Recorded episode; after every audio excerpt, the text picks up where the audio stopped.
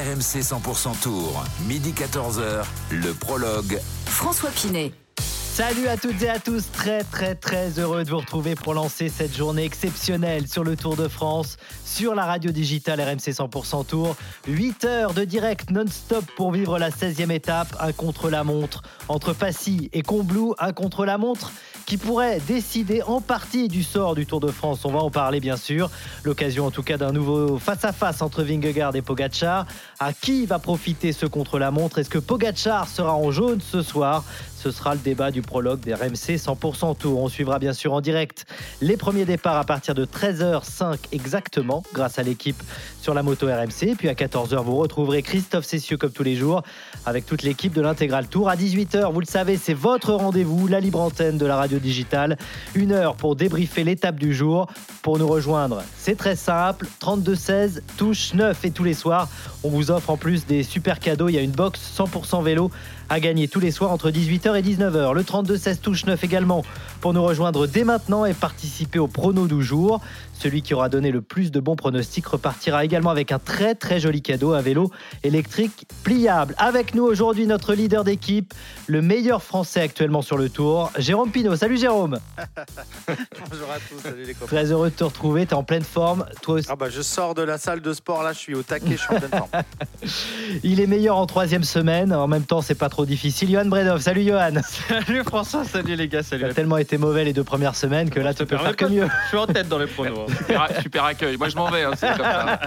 Vous l'avez entendu, il se bonifie avec l'âge, autant vous dire qu'il est sacrément bonifié depuis tout ce temps. Salut Ludo Salut à toutes et à tous. Salut euh, Jérôme et Johan. salut Ludo. Salut Ludo. Dans un instant, on perd pas nos bonnes habitudes. Vous nous direz ce que vous avez aimé ou non lors de cette deuxième semaine du Tour de France très très animé. Il y aura un baromètre spécial équipe française depuis le début du tour. Le carnet de notes de la team, ça sera dans un instant. Et puis restez bien avec nous parce que Jérôme va nous expliquer comment gagner un contre-la-montre. Après ça, on n'aura plus d'excuses excuse. Et puis on sera aussi avec un spécialiste du contre-la-montre, Jérôme Coppel, notre consultant, champion de France du contre-la-montre, qui viendra nous voir pour nous parler évidemment de cette étape particulière. On verra aussi comment les coureurs ont préparé cette dernière semaine et géré cette journée de repos avec Mathieu Lestrat, qui est médecin de l'équipe Arkea Samsic. Sans oublier bien sûr vos pronos en fin d'émission.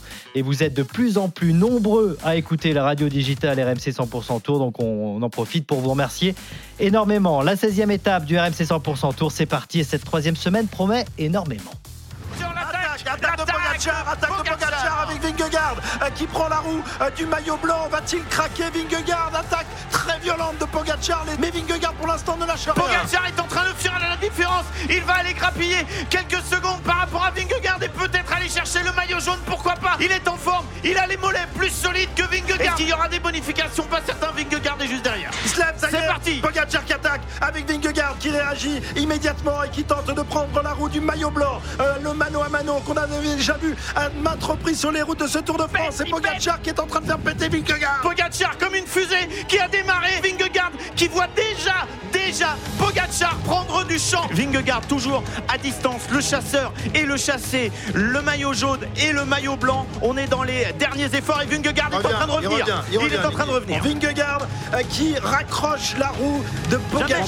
sur place, ils sont Ils côte à place. côte, ils sont côte à Ah, côte, incroyable. Belle image, belle image, incroyable, incroyable. Il n'accélère plus. passer, il passer. On est sur la piste, il joue, il joue. Maintenant c'est Vingegaard qui est en position dans son sprint, idéalement placé dans la roue de Pogacar. C'est parti pour Vingegaard. Pogacar dans la roue qui va être un petit peu court. Pogacar qui revient, Vingegaard est en tête, c'est Vingegaard qui prend les 8 secondes. Vingegaard qui avait démarré, Pogacar qui va placer un compte.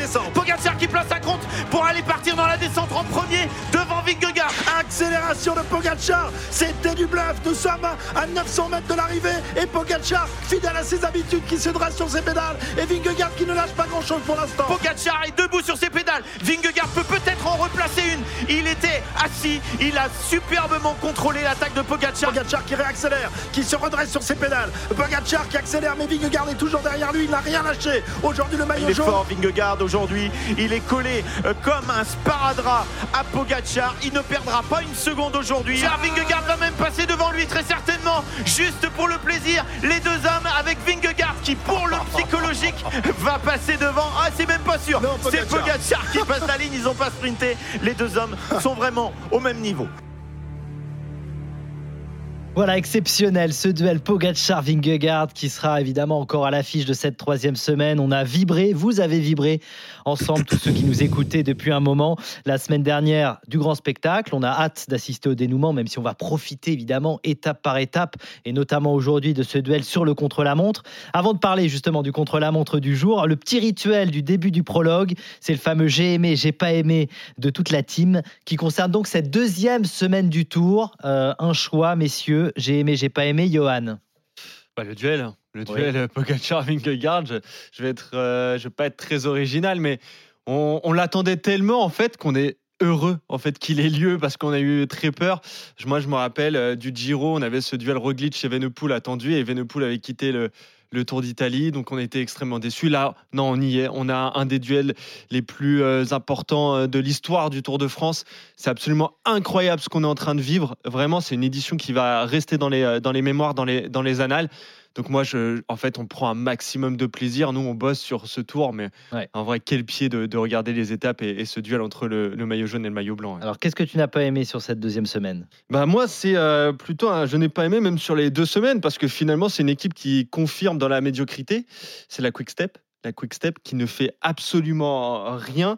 Euh, je regardais un petit peu les, les primes des, euh, des équipes. Et ben, la Quick Step, c'est une des équipes qui a, touché le, moins d'argent et ça te pose quand même une équipe sur ces deux semaines de Tour de France. Et sur cette semaine, on a eu l'abandon de, de, Fabio Jacobsen qui n'existait pas dans les sprints. Alors il a chuté évidemment. Euh, Jacobsen, Julien Alaphilippe. Alors très à l'offensive, mais pour pas grand-chose. Mm. Finalement, il est tout seul. Il est tout seul en plus. Euh, Cavagna qui n'a pas eu de, de, bonnes sorties, notamment, euh, je pense à cette étape à, Clermont-Ferrand, alors que c'était chez lui, il est resté dans le train pour Jacobsen qui a à peine pu euh, sprinter. Donc voilà, je suis très déçu de cette équipe euh, qui est on attend beaucoup mieux de la, Quick Step qui est une grosse écurie quand même dans le peloton. Et on notera euh, pas la Quick Step mais les équipes françaises également euh, tout à l'heure. Ludo, ton j'ai aimé, j'ai pas aimé de la deuxième semaine? Alors j'ai beaucoup réfléchi pour ton retour. j'ai aimé, alors non, c'est un peu en dehors du tour mais pas vraiment. J'ai aimé les confessions hier de Julien Alaphilippe. j'ai trouvé c'est c'est des confessions extrêmement franches. Il comme, dit qu'il n'a pas le niveau, il n'a pas les jambes. Voilà, il a été euh, totalement honnête et transparent. Moi, j'aime ce coureur et j'aime son état d'esprit. Euh, il est toujours à l'attaque on sent qu'il ne peut pas gagner une étape. vraiment, euh, il n'en gagnera pas, je pense, sur ce tour. Mais voilà, il est honnête envers lui-même, il, est honnête envers les autres. Il nous explique pourquoi il va quand même à l'attaque. Euh, voilà, pour, euh, pour participer. Il le dit d'ailleurs, il dit euh, que c'est une des railleries qu'on lui fait. Il dit Je, ne m'échappe pas pour faire plaisir au public. Il s'échappe plus pour, pour, pour faire pas pour faire plaisir, mais pour, pour participer, pour, pour leur donner un peu ce que, ce que le public lui donne tout au long de, hmm. de, sa, de, sa, de sa carrière, parce qu'il est vraiment l'un des plus encouragés. Donc j'ai aimé, j'ai aimé Julien sur un autre terrain. Et qu'est-ce que tu n'as pas aimé? Alors, je n'ai pas aimé euh, les ultras du vélo. Euh, on a déjà parlé, mais ça m'a un peu euh, marqué là ces dernières étapes. Il y a eu beaucoup de, chutes dont les, les spectateurs sont, sont responsables. On ne peut pas toujours les éviter, mais je pense qu'il faut vraiment faire attention. Et c'est pas nouveau. voilà, on, on, a assisté à beaucoup de, faits de course ces dernières années. Mais là, je trouve qu'il y a un phénomène euh, d'ultra, j'utilise ce mot exprès, on le connaît dans le football. Mais là, vraiment, il se comporte d'une manière, notamment avec des fumigènes, avec des, trucs qui n'ont rien à voir avec le vélo et rien à faire au bord du. C'est comme si on était les spectateurs, là, c'est comme s'ils étaient sur le terrain de foot. Hein, c'est comme s'ils sont sur le terrain. Ils sont à 30 cm des coureurs. Donc il y a, y a, un minimum de respect. La spécificité du Tour de Exactement. C'est fantastique. On adore. Mais moi, je voudrais pas que ça. Notamment euh, l'histoire avec Benoît Cosnefroy. Ça, c'est magnifique pour le coup. Hein, quand il va avoir. Ah, ça, j'ai totalement adoré. Mais là, par exemple, quand ils, quand ils font tomber Sepkus, d'ailleurs, la Jumbo va peut-être porter plainte. Voilà, je trouve que ça va trop loin. Il faut, il faut quand même un minimum de respect. Il faut, il faut quand même. Je veux dire, les, coureurs, les, les, spectateurs leur disent de pas courir. Euh, ils ont du mal à, à l'entendre. Mais il y a quand même. Et la plus grande crainte, Ludo, et là je te rejoins, c'est que le tour se joue sur un, fait comme ça, avec un, spectateur qui bouscule un Vingegaard ou un Pogacar, alors que, que voilà, alors qu'ils sont en pleine montée. Imagine si ça, arrivait qu'il fasse tomber l'un des deux, évidemment. Ce serait juste dingue. Et qu'on oblige, et qu'on oblige les, les, organisateurs à mettre des barrières. On n'a pas envie aussi. Bien sûr. On n'a pas envie, donc on, on- on en appelle quand même un peu à la raison. C'est pas un stade de foot. hein. Je veux dire, à un moment donné, stop. Voilà, les mots, de faire les mots de Ludovic quoi. Duchesne, pour ceux qui nous écoutent et qui vont aller sur les routes du Tour, prudence, avant tout le respect pour les coureurs, évidemment, Voilà. qui, font, euh, qui nous font vibrer. Jérôme, j'ai aimé, j'ai pas aimé. Bah, moi, je vais, je vais- Alors, j'ai aimé la course et le nombre d'étapes euh, folles disputées avec euh, cette vitesse, euh, cette course très ouverte avec de nombreuses attaques et, et les tout meilleurs qui, qui se qui s'attaquent dès les premiers hectomètres de chaque étape quasiment. C'est c'est ce que j'aime. Ça prend. Je prends un énorme plaisir à suivre ce tour. Alors, euh, bien sûr, parce que je suis avec vous tous les jours, messieurs, mais c'est aussi parce que je le regarde différemment maintenant, même si euh, le vélo m'a pas épargné ces derniers mois. Je, je l'aime toujours autant et celui-là encore plus. Ça vient en, en complément de ce que, de ce que disait Johan. Enfin, ce duel, il est beau aussi parce que la course est folle. Mm. Et moi, j'adore ça. J'adore ces coureurs qui euh, ont ces nouvelles générations de coureurs qui calculent moins, euh, qui va de l'avant, qui attaquent, qui ne voient que euh, le tour et les, les victoires par l'attaque et non pas par la défense. Et ça, ça me plaît beaucoup. Ça me plaît énormément. Mm. C'est pour ça que je vous dis que j'ai j'ai kiffé ce- ces deux, cette deuxième semaine C'est et, ces deux semaines compli- qu'on qu'on a suivies ensemble. Et c'est pas fini, il en reste une, une encore plus belle, je pense. Et ensuite, Et puis j'ai pas aimé, bah, je vais venir en complément de ce que dit Ludo. Moi, je vais, je vais même être un peu plus tranchant. Parce qu'ok, d'accord, les supporters, mais moi, ce que j'ai pas aimé, c'est l'ensemble des choses qui viennent perturber la course euh, et qui me font et qui me gâchent mon plaisir. Je vais parler d'abord de la production, qui est Ouais. nulle à chier. Ah oui, c'est fou. On voit pas les images. Il y a un mec comme Woodpools qui se fait la peau, qui fait sa plus belle victoire Ouais, d'étape avant-hier. ouais. La plus belle victoire de sa carrière, on l'a vu 20 secondes. À Ouais. peine. Et Après- oh, après, gentil, là, Moi, je dirais hein. 3 secondes. Je Ouais. Oui, mais si après, la difficulté, là, Jérôme, c'est qu'il faut montrer aussi le duel que tout Non, le mais monde c'est un attend. métier, François, tu Non, le mais connais. attends, hein. attends, attends. Euh, François, dans le cas régie, tu as les images, tu vois que ça bouge pas. Tu restes au moins 20 secondes. Ouais, et a ouais, un mec ouais, non, tu toi, retournes. mais- Tu mais- fais l'inverse. Tu Ouais, fais l'inverse ouais, dans les ouais. 500 derniers mètres. Tu filmes le vainqueur et en régie, c'est focus sur, la, sur Pogacar et, et Vingegaard. Et s'il y a une attaque, on coupe à la Parce que limite. les- les- les- Mais tu, tu Ouais. montres le Non, vainqueur. C'est suis un manque de Non, respect mais je pour suis le d'accord vainqueur. avec toi pour le manque de respect pour le vainqueur, mais quand vous avez fait votre débrief, j'imagine que vous avez euh, largement parlé du duel Vingegaard-Pogacar et que bah, malheureusement le pauvre Poul s'est passé un peu un deuxième, Mais il le euh, mérite quand même. Il mérite qu'on le voit. Il Oui, mais qu'on le montre. l'image, nous, nous, on est là pour débattre et Ouais, pour ouais, parler de ce qui se passe. Oui, mais et pour la, et montrer la que chose la plus importante. Les gens aussi attendent Oui, mais ce les- duel. C'est pour ça que je te, Ah, mais dis ça. on n'a pas que des spécialistes du tour. Et alors, Ouais, alors non, pour mais- le coup, les non spécialistes du vélo visitent. Et la France et notre pays est magnifique, définitivement. Parce qu'on Mm. voit beaucoup, beaucoup, beaucoup, beaucoup, beaucoup, beaucoup de paysages. Ça, c'est vrai, oui. Mais c'est joli d'ailleurs. Parfois, on en oublie qu'il y a une course. Euh, et puis, l'autre élément extérieur. Et là, euh, je mets les pieds dans le plat une fois de plus. Parce que, Ludo, tu parles des spectateurs. Mais euh, on, bah, quid des motos? Ouais. Oui, bien Moi, ce que j'ai pas aimé, Oui. c'est qu'au bout de la deuxième semaine, je pense qu'une moto de France Télévisions et qu'une moto de l'équipe a fait euh, basculer le tour. Mm. Pour l'instant, c'est mon avis. Ouais, ouais. Et ça, ça me fait chier. Mm. Mais c'est parce que Marco n'était pas euh, aux commandes. Parce que euh, la moto RMC, euh, ça, elle gêne pas les coureurs. Non, mais ce qui m'embête le plus, c'est que oui, les spectateurs, mais ça fait partie de la magie du tour. Ils sont là depuis un moment, ils sont sur le bord de la route. Et, et évidemment, il faut pas qu'ils tombent dans des travers euh, on- En envoie, il court. qui ressemblerait se à, eux, hein, un stade de foot. Ouais. Surtout pas. Exactement. Oui, mais c'est la, c'est la, c'est la, c'est la, la- Alors, on va pas rentrer dans ce débat très socialo aujourd'hui, Oui, mais euh, c'est comme les mecs qui vont à la salle de sport pour faire le selfie, tu vois. C'est, Ouais, la même. Ils vont autour pour les- être à l'événement. Ils vivent pas l'événement, ils vivent eux dans Mhm. l'événement. C'est ce qu'ils veulent montrer. Mais il y a aussi le problème de tout ça, de mettre tout ça en montée, en montée, en montée. Au final, on va faire quoi? On va les empêcher d'aller sur, le, sur les courses, on va mettre des barrières et ça va être tristounet. Regardez l'autre jour, mon, j'ai, compr- j'ai compris qu'il fallait, euh, qu'il fallait protéger le puits de Dôme, mais c'était quand même triste ces trois derniers kilomètres sûr, ouais. sans spectateurs. Ouais. Donc, euh, moi, c'est ça qui m'embête. Et puis, bah, si on parle des spectateurs, il faut aussi parler de tout ce qui est euh, dans l'organisation. Et là, pour le coup, bah, je suis désolé, mais elles sont Eh ben, membres on- intégrantes de l'organisation. Il faut faire attention. Je suis sûr qu'ils t'écoutent, Jérôme, euh, à l'organisation et notamment dans la télé. Ils vont faire des efforts. On va suivre en tout cas cette troisième semaine avec intérêt et avec euh, bien sûr ce que vous venez de dire. Euh, tout de suite, juste avant de parler justement de contre-la-montre à venir, à 13h05, euh, le départ pour le premier coureur qui sera la lanterne rouge Morkov. On va se rafraîchir la mémoire quand même après cette journée de repos. Vous êtes un peu engourdi sans doute. On va rappeler le classement général. D'abord, Johan, avec évidemment des enjeux. Euh, important pour aujourd'hui. Et oui, avec euh, Jonas Vingegaard, maillot jaune, 10 secondes d'avance sur, le, man- sur euh, le maillot blanc porté par euh, Tadej Pogacar. Le troisième est à 5 minutes et 21 secondes. Il s'appelle Carlos Rodriguez, le jeune coureur euh, d'Ineos. Euh, Adam Yates, quatrième, est à 5,40. Jay Hindley est à 6,38. Voilà les trois coureurs qui vont lutter certainement pour la troisième place, pour le podium de ce Tour de France euh, 2023. Ensuite, on va regarder les Français. Le Français le- le mieux classé, c'est David Godu qui pointe à 14 minutes et, et 7 secondes. Il fait euh, 11 secondes de mieux que Guillaume Martin qui est, qui est dixième. Donc on a deux Français dans le, dans le top 10. Attention parce que cette euh, place dans le top 10 est, menacée par Félix Gall qui est, juste derrière. Et ensuite, il faut euh, aller à la 20e place pour trouver euh, Clément Berthet, 20e.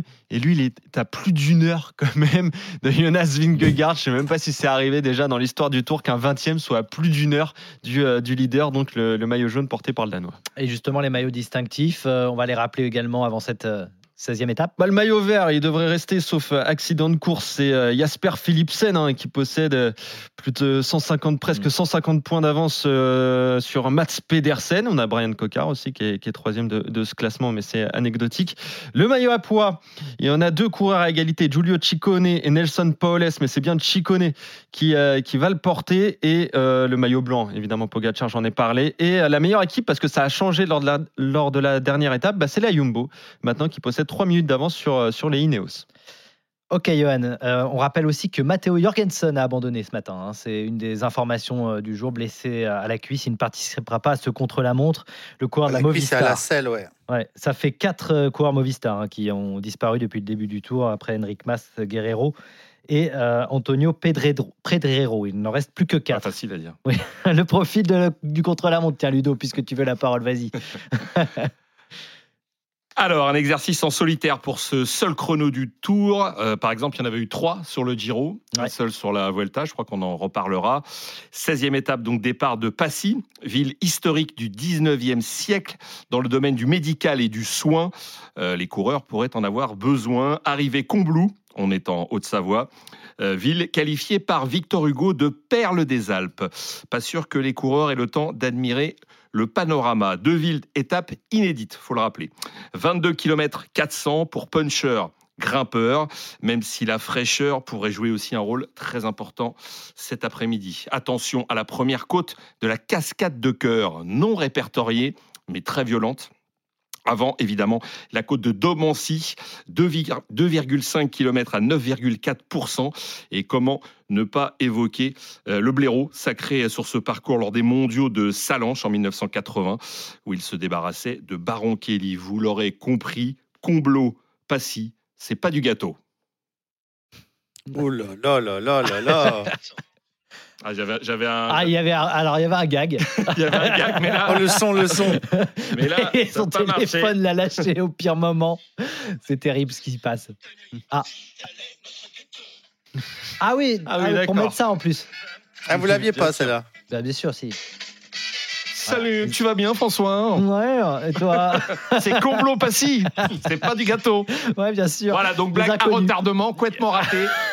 C'est de la radio. Hôtellerie Passy, c'est pas du gâteau. Hôtellerie Passy, tel est notre ghetto. Merci à la prod, ils sont meilleurs que moi. Bravo Najib. Merci les amis. Et c'est pour ça, euh, Ludo, euh, Najib et Kevin sont, sont très bons et très réactifs. Mais tu sais, tu peux les prévenir avant de ta Ah, blague. Je les- je l'avais prévenu, mais je voulais le faire moi. Et je, et je ne le ferai plus, donc Ludo qui, je qui ferai plus. découvre la radio, mais c'est pas peu, grave. C'est pas grave, c'est déjà la tentative. On va, voilà, on va, on va, Salut, on va la noter. gentil. On salue la tentative. Alors, on a parlé de ce contre-la-montre. Évidemment, ça nous amène à ce débat à midi 18 sur RMC 100% Tour. À qui va profiter ce contre-la-montre? Je veux un nom, messieurs. Vingegaard ou Pogacar? Johan? Euh, Pogacar. Ludo? Ouais, je connais mes petits camarades, je sais ce qu'ils vont dire. Vingegaard. Jérôme? Pogacar. Eh Oui. Pogacar. Juste avant de vous écouter un peu plus en longueur, Johan, est-ce que tu peux nous faire un petit récap euh, des duels sur chrono? Ça va nous donner euh, une idée euh, Bah, bien entre sûr. Pogacar et Vingegaard. Bah bien sûr, j'ai occulté le tout premier chrono entre les deux. C'était en 2018, c'était un, un prologue, à peine 2 km. Donc évidemment, je l'ai enlevé, sinon il y en a eu 8. 8 vrais euh, contre la montre et euh, Pogacar mène 5-3 dans les euh, confrontations. Le premier, c'était au Tour du Pays Basque en, en 2019, il y a 4 ans déjà. Et Pogacar avait terminé à, à 43 secondes de Mais 22 secondes de mieux que, que Vingegaard. En 2021, Pogacar une nouvelle fois euh, termine devant euh, Vingegaard. Il fait 19 secondes euh, de mieux que le Danois. Et ensuite, ça s'est équilibré en fait, parce que sur les six derniers contre-la-montre, eh ben, ça fait trois partout. Il y en a eu quatre sur le Tour de France. Tour de France euh, 2021, Pogacar vainqueur, 27 km tout plat, 27 secondes devant Vingegaard. Et ensuite, toujours sur le Tour de France 2021, 30 km cette fois. Et c'est Vingegaard qui avait fait mieux que, que Pogacar, mais Pogacar était assuré de, de la première place à cette époque. Tour de France l'année dernière, évidemment. Euh, le tout premier de ce Tour de France 2022, c'était à 13 km. Pogacar avait terminé troisième à 7 secondes de Lampard, soit à 8 secondes de mieux que Vingegaard. Et donc, l'année dernière, euh, Vingegaard qui avait assuré le, maillot jaune et la victoire, 40 km dans un contre-la-montre vallonné. Il avait terminé deuxième pardon, à 19 secondes de Van Aert. Il avait fait 8 secondes que Tadej Pogacar. Donc voilà, très équilibré Ouais. finalement entre les deux. C'est pour ça que c'est difficile euh, de se prononcer à qui va profiter ce contre-la-montre. Jérôme, tu as dit Pogacar. Ouais, Pogacar, parce qu'il me semble qu'il est euh, plus à l'aise dans l'exercice euh, quand il- sur ce genre de parcours. L'an dernier, il y, a très, il y a 12 secondes, je crois, entre Pogacar et Vingegaard sur le dernier, alors que Vingegaard sait qu'il a gagné le tour et que Pogacar sait qu'il l'a perdu. En revanche, quand il y a eu vraiment confrontation directe pour, euh, pour les deux où aucun des classements n'est établi à l'avance, c'est souvent Pogacar qui prend l'avantage. Et je pense, je pense, enfin, je pense que la côte de Demancy, notamment, correspond mieux aux qualités de, de Tadej Pogacar. Maintenant, ça va être très serré. Je vois encore une fois un duel très serré, mais je pense qu'il va redonner un avantage. Je vais, je vais même vous faire une confidence. Je pense que le chrono va donner un avantage à Pogacar, mais que Vingegaard sera toujours en jaune, tellement ce sera serré. Ah oui, d'accord. ouais. Ah oui, donc moins de 10 secondes de repris quoi, par Pogacar. Ouais. Ludo, tu es le seul à avoir dit Vingegaard, toi. Oui, j'ai trouvé que lors de la dernière montée, notamment à, à Saint-Gervais-Mont-Blanc, euh, j'ai trouvé qu'il avait repris un petit ascendant. Euh, à la fin, euh, enfin c'est du Vingegaard, hein, je pense qu'il revient à la hauteur, il peut même gagner, enfin gagner, lapsus, non pas gagner, mais passer devant, il passe pas devant. Bon, ça, j'appellerais ça de, de l'élégance. Mais j'ai trouvé que dans cette montée, euh, avec notamment Damiez qui était parti devant, n'a pas compris la, tactique, si ce n'est peut-être cette troisième place qu'ils ambitionnent. Mais j'ai trouvé qu'il était un peu mieux que Pogacar, que j'ai trouvé euh, très marqué hein, au niveau du visage dans la montée. Alors à vérifier, moi je suis d'accord aussi avec Jérôme, ça va se jouer. euh, je ne pense pas qu'il y aura de, décision faite ce soir. Je pense pas non plus qu'il y aura changement de maillot. Euh, est-ce que ça va se resserrer ou est-ce qu'il va prendre quelques secondes? Franchement, c'est la beauté de ce tour. C'est la beauté de ces deux coureurs qui nous emmènent sur des hauteurs qu'on ne connaissait plus.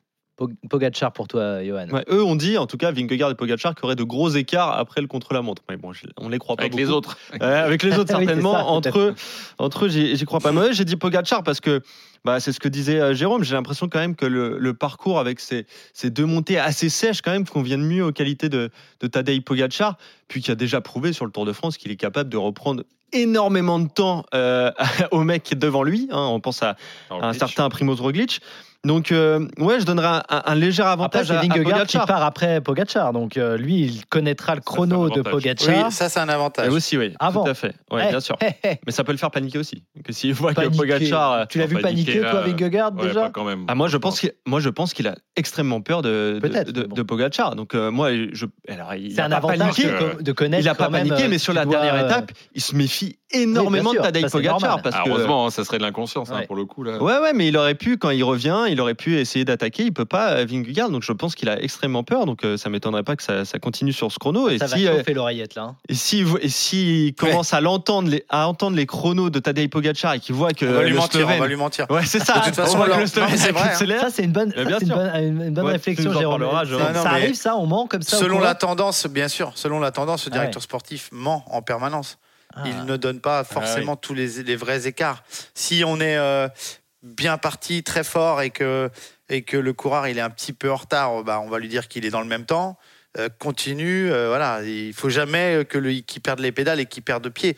On en reparlera tout à l'heure. Comment on gagne un chrono, c'est déjà en étant super fort dans sa tête, quoi. Hum, bien sûr. C'est, c'est, c'est, euh, au bout de 100 mètres, je suis au taquet et faut pas lever le pied, quoi. C'est une course contre le temps. C'est un des eff- des efforts les plus difficiles. Surtout qui que tu connais. Jérôme, toi, la première côte euh, dont on parle là, euh, je la connais pas, moi, la côte de la. Pourtant, je connais bien le coin. hein. La côte de la cascade de cœur, il paraît qu'elle est aussi, euh, qui est vraiment terrifiante. Elle est moins longue, mais déjà Bah, qui je fait très très je la connais parce que je suis allé voir sur Vélo Wire, mais je l'ai jamais monté en vélo. Mais euh, il y a des forts pourcentages et ouais, c'est un pur casse-pattes euh, pour les premiers kilomètres. Sommet de la côte, on le rappelle, 4 km 100. Donc Ouais, ça veut dire déjà, que tout de suite, il faudra être dedans. Comment se gagne ce chrono? Tout à l'heure, je reviendrai. Oui. Euh, bah, déjà, il faut être, faut être chaud patate. hein. On en parlera avec toi, ça sera euh, la séquence euh, Jérôme Pinot en connaît un rayon. Euh, un mot, parce qu'à vous écouter, on a l'impression que ce contre-la-montre, ça ne sera pas le tournant du tour, forcément. Vous dites que les écarts seront trop faibles entre Ouais. les deux. Non, moi, j'y moi, j'y crois pas. Je pense que ça se jouera. Ça va peut-être euh, resserrer les écarts encore plus, peut-être. hein. Ouais, ça peut resserrer les, les écarts ou les maintenir à peu près à, à ce niveau-là. Ouais. Je pense que ça se jouera soit sur le col de la Lose, évidemment, euh, qui aura lieu euh, demain, qui est le col le plus difficile de, de ce Mm. tour. Et même moi, j'irai même jusque la veille de l'arrivée. En fait. Comme Markstein. ouais. Ouais, jusqu'au Markstein avec cette étape qui va être euh, folle parce que euh, là, si on a des écarts, euh, enfin même si les écarts sont un peu plus, euh, un peu Ouais, je plus pense grands, que mais je pense Pogacar est que capable de faire all-in. hein. Là, pour exactement, le coup, il est capable de là tout- ça va s'attaquer dans, dans tous les sens. Ah, et moi, je pense que ça jouera la, la veille de l'arrivée. Ouais. Ouais. En revanche, pour la troisième place, euh, Jérôme et Ludo, peut-être que là, il y aura, il y aura un vrai enjeu aujourd'hui. hein. Adam Yates et Ouais, on va Rodriguez. savoir aujourd'hui pour ça. Yates, il est plus fort que Rodriguez, non, sur ce, sur ce genre de. Je pense qu'il peut, pense. prendre, il peut Sur- prendre la troisième place. ouais, hein, Ouais, sur ce chrono-là, euh, je pense que Adam Yates, c'est plus fort. ouais. Il y a Ouais. 19 secondes entre les deux au général. Et puis il finit fort, hein, Adam Yates.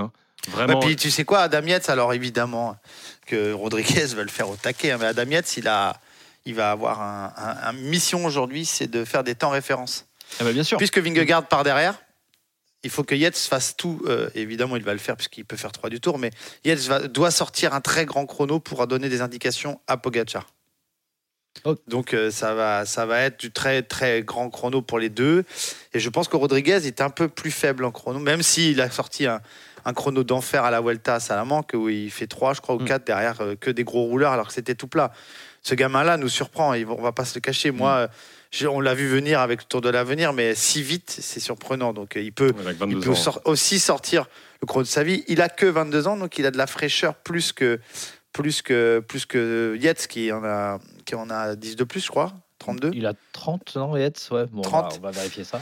Bon, écoute, euh, 31 voilà. Donc, euh, il, il va nous surprendre et je pense qu'il va bien finir ce tour, euh, Rodriguez. Et encore une fois, le but pour lui aujourd'hui, c'est de limiter la casse, voire même faire un meilleur chrono qu'Adam Yates, mais limiter la casse pour pas compromettre ses chances de place sur le podium, parce que dans la dernière semaine, bah, je l'ai dit hier, euh, entre midi et deux, il va falloir euh, pour pour UAE peut-être certainement faire des choix, Mm. notamment demain dans la Lose. Et pourquoi pas sacrifier Adam Yates L'erreur du AE, ce serait de, de trop vite tomber. Donc on en a deux sur le podium, c'est bien. Ouais. Il faut, Ouais, bien sûr. je- connaissant la mentalité, ça va pas arriver, hein, mais euh, il, faut, il faudra donc sacrifier euh, Adam Yates. Il va être content. Bon, on reparlera évidemment de ce chrono Ah bah oui, bon. pour la troisième place dans un instant. Juste, je voulais vous faire écouter euh, une euh, interview qu'on vient de recevoir de nos équipes sur place. C'est Rodolphe Rio qui euh, fait partie de l'équipe RMC euh, sur le Tour de France, qui a pu euh, croiser la maman de Tadej Pogacar, qui parle en français justement, de son fils. Professeur de français. À l'approche, Ouais, voilà, de. me. Exactement, à l'approche de ce, de ce chrono. Donc, vaut mieux qu'elle parle français si elle est professeure de français. Moi, j'ai eu des professeurs d'allemand qui n'étaient pas en allemand. tu- Bon, bref. Ouais, moi non plus. hein. J'espère qu'elle nous écoute pas parce qu'elle était sévère. On va écouter la maman de Tadej Pogacar tout de suite. C'était il y a quelques minutes avant le départ du chrono. Bonjour Marietta. Euh, Est-ce que vous pouvez me raconter un petit peu pourquoi vous êtes ici Comment ça se passe Nous Aussi sommes le- ici pour supporter Tadej, pour lui donner un peu, peut-être, espérons-le, un peu d'énergie pour pouvoir mieux monter. Vous êtes en famille ici Oui, toute la famille est au- en France euh, cette, cette semaine. Il y a la maman, le papa, la petite sœur, c'est ça Et la grande sœur et le grand frère. Ok. Vous suivez tout le, tout le Tour de France, toutes les étapes Non, pas toutes les étapes. Nous avons commencé euh, sur l'étape de la Reims. Et euh, nous, n'avons pas, nous ne sommes pas allés euh, sur toutes les étapes parce qu'on a beaucoup de travail avec nous-mêmes, nous déplacer, prévoir où nous allons nous mettre, euh, trouver de la place parce que ce n'est pas, c'est pas évident. Le Tour de France, là, il est, il est super excitant. Est-ce que vous avez des, des nouvelles de Tadej euh, de temps en temps Comment Tadej. Tadej Tadej. Euh, de Tadej, on, s'envoie un petit message le soir ou le matin euh, pour lui euh, souhaiter de la chance. Euh, autrement, on ne se parle pas avec lui. Il y, a, il y a du stress là ou c'est de l'e- de l'excitation de voir ce Tour de France qui est incroyable, cette bataille avec Yves Bah, ben oui, bien sûr, mais je crois que Tadej, je suis sûre que Tadej est assez euh, fort, qu'il euh, qu'il puisse supporter tous les efforts et euh, que tout se passera bien. L'ambiance sur les routes, elle est incroyable aussi. Oui, il y a trop de monde. C'est difficile de s'approcher de la route. euh, S'il y a trop de monde, euh, ils ne nous voient pas. Alors je préférerais qu'il y ait moins de monde. Vous sentez la... On sent que le public français aime de plus en plus Tadej.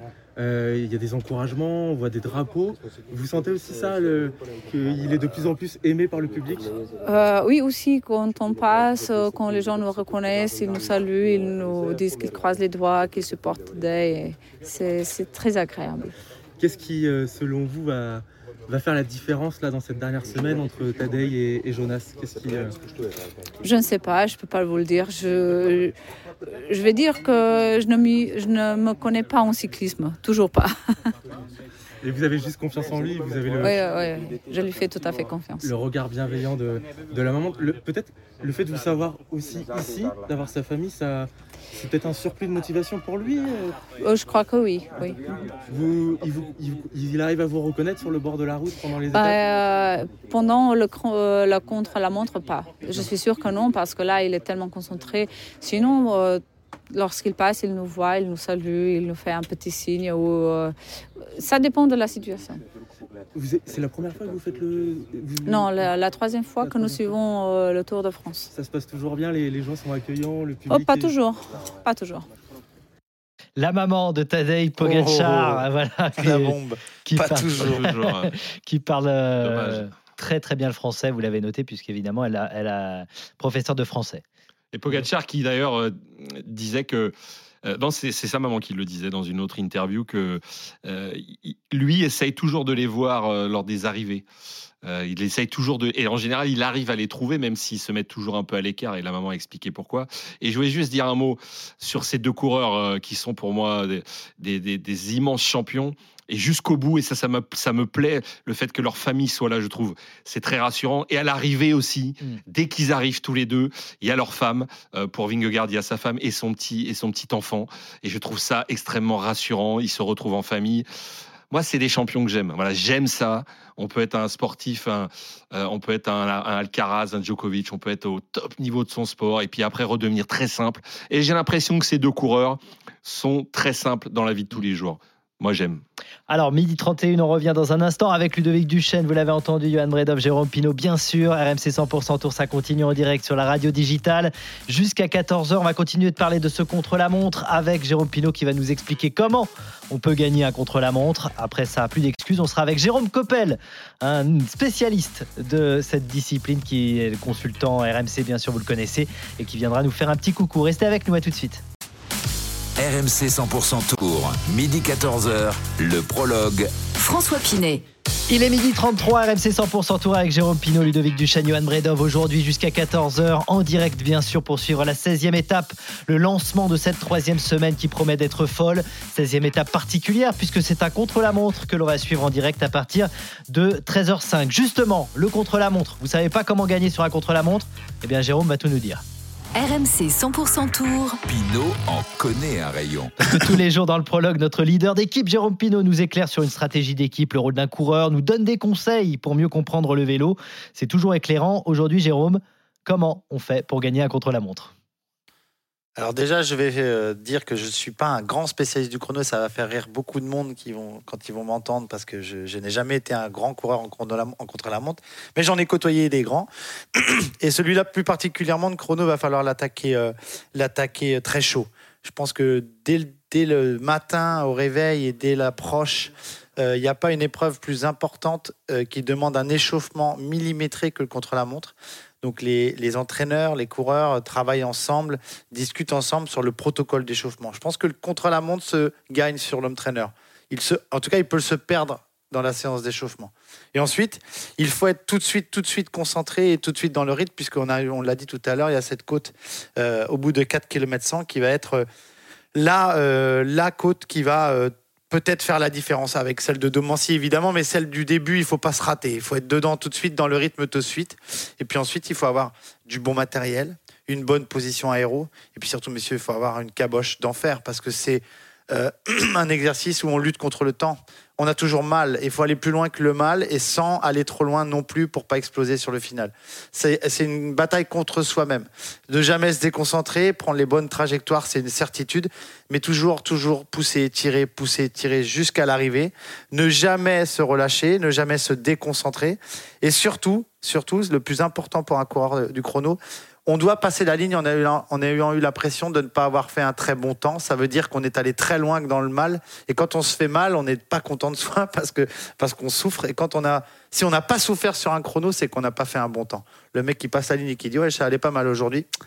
En général, c'est qu'il n'a pas pas tout donné. Et puis dans, dans cette bataille. euh, euh, entre les deux coureurs, parce qu'on va parler de ça dans ce contre-la-montre, il va falloir aussi euh, évidemment que, le, que les directeurs sportifs euh, aient un rôle très important de motivation. On l'a dit tout à l'heure, on ment un peu sur les écarts quand ça va pas dans le bon sens, on en rajoute un peu quand ça va bien, euh, pour continuer, pour toujours, toujours, toujours garder son coureur euh, euh, en alerte, toujours sous pression, en permanence, en permanence en pression. Et puis euh, il y aura un point stratégique, messieurs, aujourd'hui, on va en parler, je dois en parler, c'est change- changement de vélo ou pas au pied de la côte de Domancy. On le sait, hier soir, euh, hier après-midi, Tadej Pogacar est allé faire des reconnaissances et il a changé de vélo. Il a tronqué, il a troqué le vélo de contre-la-montre très spécifique avec sa position très aéro au pied de la côte de Domancy pour finir avec son vélo de, de montagne, le vélo le plus léger possible, puisque euh, depuis Domancy jusqu'à Combloux, on, fait, on est en- en montée, et donc on est beaucoup plus à l'aise avec un vélo de montagne. Le, le contre-la-montre va se jouer là, et là, l'aspect psychologique va être énorme entre les coureurs qui décideront de le changer ou pas. Et celui qui décide de ne, pas le changer risque d'avoir dans la tête jusqu'à la fin est-ce que si j'avais changé de vélo, j'aurais gagné ou j'aurais perdu du temps? Donc c'est aussi un- un match parmi les mécanos, un match parmi, pour les entraîneurs et un match pour les coureurs. Donc ce contre-la-montre-là, typiquement, aussi euh, atypique qu'il ne soit parce que très court et très difficile, mais pas en montagne, euh, va poser énormément de questions aux coureurs et, à- et au staff, et c'est pour ça qu'il est euh, très excitant et qu'on a hâte d'y être. Le meilleur du cyclisme sur RMC avec Lidl, sponsor principal de Lidl Trek. Avec ça, Ludo, euh, tu dois gagner contre la montre. hein, Ouais, moi je voudrais que Jérôme il nous explique aussi. euh, tout, moi je suis très impressionné, Jérôme, par euh, tout ce que je peux lire sur les gains de temps. Est-ce que voudrais que tu nous en parles un petit peu. Alors on a, on a parlé des, voitures, de la voiture derrière avec les vélos dessus. On parle des combinaisons. On parle des maintenant j'ai carrément lu qu'on mettait des chaussettes pour gagner encore plus de temps. Qu'est-ce qu'il en est? Il y a le vélo, il y a, il y a tout ça qui fait que. Mais qu'est-ce qu'il en est? Est-ce que tu peux gagner un tour? Est-ce que par exemple Pogacar, Vingegaard peuvent gagner ce chrono de 3 ou 4 secondes grâce à ces éléments-là? Alors, tu sais quoi? Euh, Juste avant que Jérôme réponde, on va accueillir un autre Jérôme qui nous a écouté. Jérôme Qui Coppel, qui saura peut-être mieux qui répondre va que moi répondre également comme Oh, Jérôme dur. Salut Jérôme Bonjour messieurs, bonjour. Merci beaucoup d'être avec nous. Bon, je rappelle Salut, que tu GG. es consultant RMC, on t'écoute tous les jours et tu es excellent, bien évidemment, avec euh, l'équipe de Christophe Cessieux. Merci beaucoup de venir dans la radio digitale, ça nous fait vraiment plaisir. Toi qui as été champion de France euh, de contre-la-montre, grand spécialiste donc. Jérôme disait, Jérôme Pinault disait tout à l'heure que ce n'était pas un grand spécialiste. Tu as été convaincu quand même Il n'a pas dit trop de Ah, bêtises Ouais, peut-être qu'avec ses conseils, j'aurais pu gagner un, tour. Hein, qui sait, j'étais content de l'entendre euh, nous donner des, des bons conseils. C'était des bons conseils. Ah, très, ça très va. bons Tu, conseils. tu- tu- tu sais que l'anecdote euh, que j'ai à donner aujourd'hui, c'est que la dernière fois que le, le- le Tour a fait un chrono via la côte de Domancy, on arrivait à Megève. J'étais sur le Tour de France et c'est la première fois que je montais sur une moto pour commenter un contre-la-montre derrière mon Marco Et qui est-ce que j'ai suivi Ah, Jérôme Ah, Coppel. vrai Génial. Ah, bah, je, Bah oui. je savais même pas. J'étais derrière toi, ouais. Ah bah c'est grâce à ça que tu as gagné. Ouais, ouais, il m'a- il m'avait pas donné les conseils. hein, Il était en train de dire Je peux dire que, l'antenne, je peux dire que j'ai eu le temps de voir, eh, j'ai eu le temps de voir le paysage, que ça allait pas vite. Ah Rappelle- Rappelle-moi ton meilleur classement sur un. Non, chrono non, jamais. euh, jamais de, jamais de comparaison avec Jérôme- toi. Jérôme Surtout Pinault, pas en j'ai ton meilleur pas classement. en. Attends, le duel des Jérôme, je crois qu'il Ouais, j'ai j'ai ton meilleur classement sur un chrono, Jérôme. euh, Jérôme Pinot, c'était euh, au championnat de France 2010, tu fais quatrième. Ah ouais, quand même. Quand même. Ah oui, championnat de France. Ouais, attends. Championnat de Ah. France. Attends, Oh, Jérôme. Ah, mais c'est attends, pas le même attends, niveau. Monsieur Coppel, attendez. Monsieur Coppel, attendez, parce que Jérôme Pinot Oui, termine à champion 1 de France, minute hein. 12 et Jérôme Coppel termine 19e à 3,46. Il t'a mis 2 Ouais. minutes 30 dans la tête. Hein. Qu'est-ce qui s'était oui, passé oui, ce jour-là Sur le même sur le même parcours que où GG est devenu champion de France. Ouais, hein. tu vois. Bah alors. Voilà, voilà. C'était un problème d'état de forme là à l'époque, les un problème années- d'état de les forme. années- Les années se suivent et ne se ressemblent pas. Et pour information, Monsieur Pinot, quand tu m'as suivi, j'ai quand même fait 11e de ce chrono-là. Mais oui, je sais, je sais, je sais, même je pas sais. mal. Bon, on a Dans oui, ta combinaison de tour, champion de Est-ce France. qu'on peut accueillir Et GG, tu correctement avais changé de vélo même T'avais pas changé de vélo Ah, mais, euh, non, non, mais c'était pas tout à fait pareil. On avait très peu de plats. hein. Nous, on partait directement de Salanches à Domancy. Donc, euh, et après, on arrivait à Megève, un petit peu plus haut. Il y avait quasiment pas de plat. Mais pour information, Chris Froome, qui avait gagné le chrono, avait tout fait en vélo de chrono, lui. Ouais. En, en 2016, hein, je parle. Hmm. Mais là, j'aurais quelques, ça- j'ai quelques petites infos à vous donner parce que j'ai mis, je pense, du début des paddocks à Bah, vas-y. ici, là, le, le début de l'émission, au moins euh, 45 minutes pour venir pour essayer de piocher quelques informations. Ah ouais, on, on est Ah preneur, bah, on est preneur. Alors, déjà, un truc qui est assez surprenant, c'est qu'il n'y a pas de zone définie de changement. ASO n'ont pas mis, comme au Giro ou comme on a pu avoir au pied de la planche des belles filles, un endroit pour changer les vélos. Donc, les coureurs peuvent changer les vélos quand ils veulent. Donc, j'ai discuté avec Adrien Petit, par exemple. Alors, bien sûr, c'est pas son objectif, mais lui il m'a dit, moi, je vais changer de vélo. Je lui ai dit, tu vas changer où? Il m'a dit, j'en sais rien. Je vais aller le plus loin, le plus loin possible dans la bosse sur l'élan et après je changerai de vélo. Ça c'est pour ceux qui ne jouent pas bien sûr le- la victoire. Ah ouais, là, erreur, erreur. Celui qui change pour la gagne, GG, il change en bas. Voilà, alors la plupart, ceux qui vont changer vont changer en bas. Par contre, euh, j'ai regardé, ça, il y a des petites indications, les vélos ont des transpondeurs. Euh, chez Jumbo Visma, déjà, ils ont des nouveaux vélos qui sont tout noirs et un peu plus légers que leurs vélos habituels, des vélos de chrono, je parle. Et les transpondeurs sont tous sur les vélos de chrono. Et hier, ils ont fait toutes les reconnaissances. Et encore ce matin, j'en- j'ai vu euh, Van Aert. Ils sont euh, en vélo de chrono, même dans la bosse de Domancy. Euh, donc, à mon avis, Jumbo ne devrait. Alors, à part qu'ils aient bluffé, mais je pense pas qu'ils changent de vélo. Par contre, euh, Jérôme, tu as raison. Pogachar, hier, a fait des tests. Bien sûr, on n'a pas pu avoir. J'ai pas réussi à avoir d'informations. Ils m'ont pas dit s'il allait changer de vélo ou pas. Mais en tout cas, je pense que Vingegaard ne changera pas de vélo. Personnellement, j'ai fait le parcours ce matin en voiture, en, reconnaissance avant de, rejoindre l'équipe. Perso, je changerai pas de vélo non plus.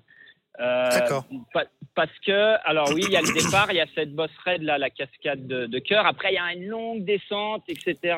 Une vallée vers euh, Salanches, un bon bout de plat. Et effectivement, il y a Domancy, les 2 km 500 de, de Domancy. Mais après, il y a ce faux plat. Euh, le chrono s'arrête pas en haut de la côte de Domancy. Après, il y a ce long faux plat pour aller jusqu'à Combloux. Et là, si on est vraiment bien habitué au vélo de chrono, euh, qu'on peut rester en position sur des pentes à 3, 4, 5 je pense qu'il y a un réel avantage à garder le vélo de chrono après la côte de Domancy. Mais encore faut-il que le vélo de chrono fasse pas 3 kilos de plus que le vélo de route. Euh, je sais que des coureurs, certains grimpeurs vont changer de vélo, eux, parce qu'ils n'arrivent pas à développer la même puissance en position chrono que sur leur vélo de route. Donc ils se disent, je suis prêt à perdre 20 ou 30 secondes pour changer de vélo au pied de la côte de Domancy, plutôt que de perdre une minute, puisque j'arrive pas à développer la même puissance dans la côte de Domancy. Donc euh, pour l'instant, c'est partagé. Euh, chez Arkea Samsic, il y en a qu'un, par exemple, qui va changer de vélo. Alors ok, il y en a aucun certainement chez eux qui va viser la victoire d'étape, voire le podium, mais quand même, ça nous donne des indications. Donc on va avoir un peu de tout. C'est pas comme à la planche des belles filles où 90% du peloton avait changé de vélo. Ça va être stratégique, donc ça, ça va être très très intéressant. Euh, pour rebondir sur ce que disait Ludo, Ludo, tu avais donc cette question sur euh, Oui, au de le Jérôme, gain du coup. temps, donc tu peux la poser à Non, Jérôme Coppel aussi, qui était un c'était- Je spécialiste. sais pas si Jérôme Coppel nous a entendu. C'était sur les gains marginaux. Ouais. Qu'est-ce que vous pouvez nous, nous, nous dire et ou nous expliquer? Parce que moi, c'est vrai que c'est aussi un sujet qui me passionne. Alors, il y, a- il y a beaucoup de choses à dire. J'ai pas, euh, c'est dommage, j'ai laissé dans, dans mon ordinateur les, les différentes études qui ont pu être faites sur euh, voilà la différence entre telle marque de vélo de chrono, euh, tel casque, etc. Faut savoir En tout cas, que- est-ce qu'on peut, est qu'on peut dire facilement qu'aujourd'hui, alors, rien qu'en prenant le vélo, sur le vélo aéro, moi, les études, on les a, puisque évidemment, euh, avant de choisir des vélos, on regarde aussi tout ça. Euh, le, le- le avantage, avantage Jumbo. Le vélo Cervélo est plus efficace en contre la montre que le vélo Colnago malheureusement. Oui, même si le nouveau Colnago qu'utilise euh, Pogachar, il est pas, enfin Pogachar et son équipe l'année dernière c'était le seul à l'utiliser, il n'est pas encore sorti dans le commerce. J'ai encore pas vu d'études dessus. Il y a certainement dû en avoir, mais j'ai. Ah, suis ils pas l'ont fait avec l'ancien modèle alors. Parce qu'il y a trois ans, l'étude il- était sortie et Ouais. c'était avantage Vingegaard. Voilà. Mais depuis, ils ont refait un vélo qui apparemment semble, semble très très bon. Donc au niveau Mhm. matériel pur, je pense que ça se vaut. On va parler du textile. Euh, J'ai eu la question hier. Euh, textile, euh, Pogacar a le maillot jaune, ma- maillot blanc, Vingegaard a le maillot jaune. Ils vont avoir la même combinaison finalement qui est faite sur mesure par l'organisateur du Tour de France. Donc niveau textile, ça va pas changer. Mais après, ce qui est vrai, c'est que les différences de casque. Alors, je ne vais pas comparer que Vingegaard et Pogacar, mais bien sûr, tout le matériel est testé en amont l'hiver par les équipes en soufflerie. On essaye différentes formes de casques, on essaye différents types de couches-chaussures, différentes euh, matières euh, sur la combinaison au niveau des épaules, du dos, la fermeture éclair qui ferme devant, qui ferme derrière. C'est tout des, des tout petits gains, ça paraît rien parce que c'est euh, de l'ordre de même pas une seconde au kilomètre de gagner. Mais si on en accumule quelques-uns, bah, en bout de ligne, ça peut faire quand même une belle différence. Sauf, sauf, Aujourd- sauf GG, sauf- ouais, vas-y, c'est ça que tu allais dire, c'est ce que j'allais te poser comme Je, question. je sais pas, je sais pas si c'est ça, mais aujourd'hui, dans des bosses raides comme ça, le côté Voilà. aéro va un peu moins rentrer en compte. Il va être atténué. Voilà, il va être atténué parce que quand on roule en dessous de 25 km/h, on va dire, le côté aéro rentre beaucoup moins en compte. Quand on, est en, Euh, quand on est en danseuse, il y a quasiment plus de, de, de côté aéro, puisque la danseuse est un style qui appartient à chacun. Euh, Là, je, pour- je parle pour nos auditeurs et, et pour vous, les gars. Et surtout, euh, quand on va en test soufflerie, très rarement on met le tunnel à 25 à l'heure. On est plutôt à tester le matériel sur des vitesses autour de 50, 55, 60. Donc aujourd'hui, avec le dénivelé, je dis pas que c'est pas important, je dis que c'est atténué par la difficulté du parcours. C'est ça, c'est ça, exactement. Donc il y a toute la partie après la première bosse jusqu'au pied de Domancy où là ça va être important. Là, ça va être important, euh, ouais. Parce que ça va rouler très très vite. J'ai fait la descente, je l'avais déjà faite moi à l'entraînement quand je courais sur route ouverte et là route fermée, le bitume refait, ça va aller extrêmement vite dans cette descente. Ouais. Mais par contre, c'est pour ça que je, que je vous disais tout à l'heure, personnellement, je changerais pas de vélo parce que après la côte de Domancy, des coureurs comme Vingegaard et Pogacar sont capables de rouler à plus de 25 km/h. Ils vont rouler bien plus vite que ça. Et là, on retrouve ce facteur aéro. Et il y a combien, y a de bornes? Il y a GG, il y a combien de bornes? Il y a, il y a 3, 4 km pour aller à Combloux? Ouais, tu dois avoir 4, 4 bornes. Ouais, donc tu rechanges pas quoi, tu rechanges pas. Non, non, non, tu rechanges pas. Une fois que tu es parti, Ouais, donc là, tu chrono, pas. chrono. Ouais, La seule question que, que je me posais moi GG c'est euh, c'est euh, est-ce que Tadej Pogacar est 100% remis de sa fracture au scaphoïde et peut se permettre de monter en danseuse sur son vélo de chrono C'est la seule question que je me posais. J'espère bah, qu'il n'est pas gêné. C'est une question que j'ai posée à un membre du staff. Il m'a dit qu'il n'était pas complètement remis, mais je ne sais pas ce qui est vrai ou ce qui n'est pas vrai. Euh, peut être du bluff- du que- bluff, ouais. ouais, il va, bien sûr qu'il va pas me le dire à moi. Il dit euh, il a encore des douleurs, mais finalement il est plus gêné euh, en bas des longues descentes quand euh, vraiment il a les mains dans le creux du cintre, qu'il Quand doit ça freiner pour- ouais, d'accord. Ouais, et quand on freine fort, surtout avec les freins à disque, bah, le poids du corps, il va sur l'avant, donc il va sur le poignet, et là, ça lui crée des douleurs et des Parce que en forte, en bas euh, des descentes. Ouais, c'est ça. Parce qu'en forte, euh, en forte, euh, à forte vitesse, euh, on est crispé, les garçons, pour expliquer. hein. donc le, le SCAF euh, travaille beaucoup et je pose la question à GG sur le prolongateur parce que sur le prolongateur, on casse un peu le poignet. Et donc Ouais. le SCAF, il est mis à contribution. Donc il est très strappé, j'ai vu, ce qui le sert à, à soulager ses douleurs. Mais c'était, mais de toute façon, ça n'entre pas tellement dans le choix de vélo puisque le vélo de chrono va le prendre au départ. Donc euh, quelque part, bon, c'est juste dans le choix de, de la montée, la fatigue. Je serais pas surpris de voir Tadej Pogacar changer de vélo. serais pas écouter pendant des heures, hein, les deux Jérôme, là, parler du passionnant. Franchement. Et moi, ils ont juste- pris en otage euh, l'émission. On vous laisse, hein, les gars, jusqu'à 14h. Allez-y. Hein. C'est Jérôme. passionnant. Juste un petit point, si. Pogacar, euh, si, Po- si Pogacar change de vélo, c'est pas euh, par rapport à ses douleurs au poignet, c'est juste une histoire de performance qui Ouais. pense qu'avec son vélo de route, il ira plus vite dans Domancy. Il ira plus vite dans la montée, ouais. Voilà, et qui gagnera plus de temps, qui reprendra plus de temps à Pogacar. Mm. Par contre, je serais pas surpris que Pogacar soit en haut de Domancy avec quelques secondes d'avance sur Vingegaard et que Vingegaard arrivent dans la Lui dernière reprennent partie après. à refaire du retard. à Moi, refaire moi, ce que j'ai retenu, c'est qu'il faut pas changer de vélo dans la côte, dans la pente. Hein, vaut mieux éviter. nous on peut, hein, nous, Bah, on, pour- non, non, on a droit. Pour mais- Bah, si, si temps, tu peux même bouffer un sandwich et prendre un coup de blanc. hein, mais Après, pour, le coup, repartir, euh, c'est chaud quand même. Et, moi, et, et messieurs, moi j'avais une, une autre question. Comment on fait euh, physiquement, physiologiquement, etc. etc. Euh, les coureurs sont habitués à faire depuis 15 jours entre 170, 200 km. Et là, tout d'un coup, il n'y en a que 22. Que- quelle, euh, Mais- je sais pas quelle approche, que- quelle approche ils ont là sur ce, sur ce chrono. Mais aujourd'hui, euh, ils vont rouler. D'ailleurs, moi, j'en ai déjà. Ils vont faire croisé, 60 euh, bornes, hein, beaucoup. 70 bornes. Ouais, hein. parce qu'en fait, ce matin, ils vont faire un espèce de réveil musculaire. Ils ont fait un tour de circuit pour certains. Ceux qui jouent pas forcément le chrono, ils ont quand même été roulés une heure, une heure et quart ce matin. Ah, D'accord. Ils, ils rentrent à l'hôtel, 3-4 heures avant leur heure de départ, ils commencent à manger. Et ensuite, euh, une demi-heure, 40 minutes d'homme plus le chrono. Donc ils vont faire euh, ouais, 50 à 60 kills et ils vont rouler en trois fois finalement. Un réveil musculaire le matin, Ah, un d'accord, échauffement ok. sur le home trainer et la course et encore une récupération après.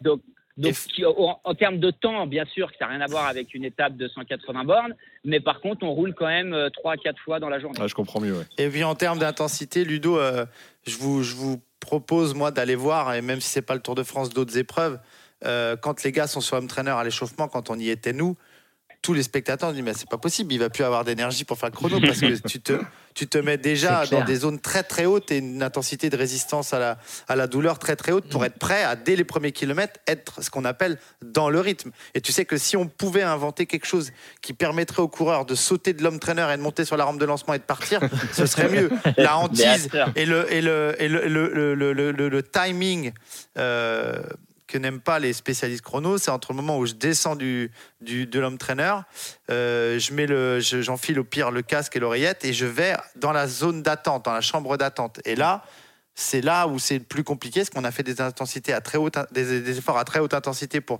préparer le moteur à subir euh, cela pendant 40-50 minutes. Et là, c'est retour au calme. Et souvent, les grosses cannes, on les a euh, au début parce que euh, bah, cet effort, euh, il, il- il doit se remettre en route. Jérôme euh, Pinault et Jérôme Coppel, il y a Johan qui a une question également euh, sur ce contre-la-montre avant de te libérer. Ouais, pour, vous deux, euh, les, les amis, euh, je me pose la question du changement tactique de, de- de vélo. S'il y a un changement de vélo, est-ce que Vingegaard pour- peut se calquer sur Pogacar C'est-à-dire Ah si non, non. change de vélo, il change de vélo. Non. S'il change pas, il Ah change non, pas. non, Non. Il est, la décision, Non, elle est prise euh, depuis hier déjà, ou depuis trois semaines déjà. Non, non, il peut pas faire ça parce que c'est toute une organisation. Il faut savoir euh, au mètre près où il va s'arrêter et descendre du vélo. Il faut que le mécano soit prêt, etc. C'est pas un truc qu'on peut anticiper à la, à la dernière seconde. Donc non, comme le Et dit Jérôme, ça c'est décidé depuis, à mon avis, bien avant le, le départ du Tour. Peut-être qu'ils ont eu des incertitudes en faisant le parcours sur route fermée ce matin, hier et ce matin notamment. Euh, mais non, la décision est prise en tout cas largement avant le départ.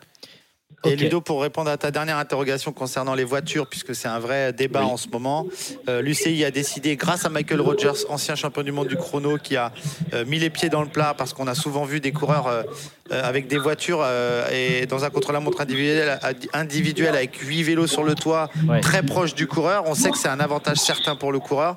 Règlement est tombé. Aujourd'hui, on devrait commencer à faire respecter ce règlement. 15 mètres minimum d'écart entre le coureur et la voiture, euh, ce qui euh, signifierait déjà que euh, l'apport est, est moins grand. Et encore une fois, euh, Ludo, pour des questions de parcours très spécifiques, l'apport de la voiture aujourd'hui sera très très minime. Et le nombre de vélos sur la voiture, c'est pas aussi euh, limité. Il n'y a pas de. Non, non, non, l'UCI a vraiment réglementé euh, l'écart entre le coureur et la voiture. Mais en fait, si tu respectes l'écart, euh, alors il y a- ça a quand même une incidence, mais même si tu as beaucoup de vélos sur la voiture, si tu respectes l'écart, bah voilà, le, Y a rien, le gain, le gain aéro est très faible.